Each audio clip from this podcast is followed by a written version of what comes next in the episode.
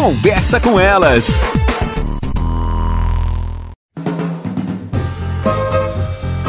Olá, eu sou Cristiane Finger, jornalista. Ana Paula Lundegren, psicóloga. Estamos começando mais um Conversa com Elas. Quando nós não somos mães nem pais, nós somos mães e pais perfeitos, né? E uma das coisas que eu me pego fazendo muito com as minhas filhas é se não dando, é prometendo que eu vou dar certas coisas. É claro que não tudo, né? Aconteceu até hoje dela, a Liz gostou um óculos de sol, coisa mais linda, um óculos de sol de marca, mas a gente sabe que eles vão perder na segunda saída, né, Ana?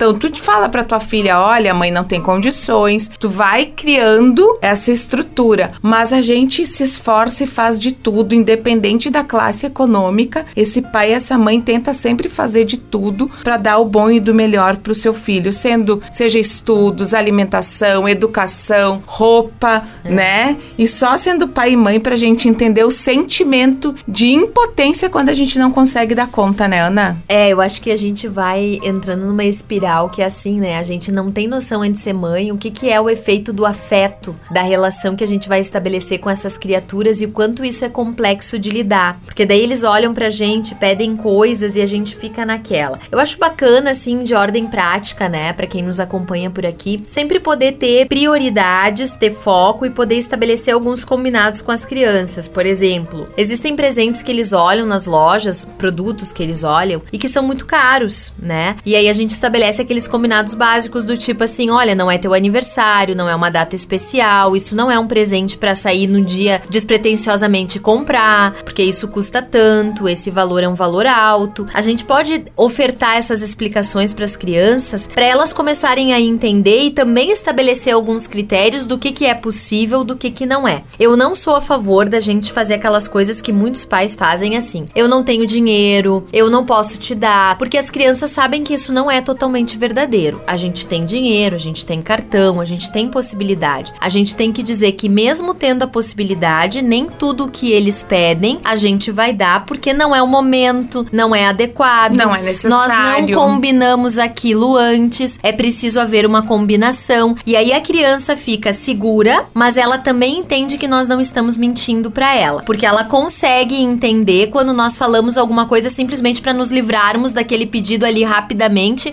mas aquilo não é uma verdade. E também é importante, né, trabalhar com os nossos filhos a questão da solidariedade, da doação, deles entenderem que é importante também auxiliar o próximo. Até mais, pessoal. Você ouviu na Jovem Pan Serra Gaúcha? Conversa com elas.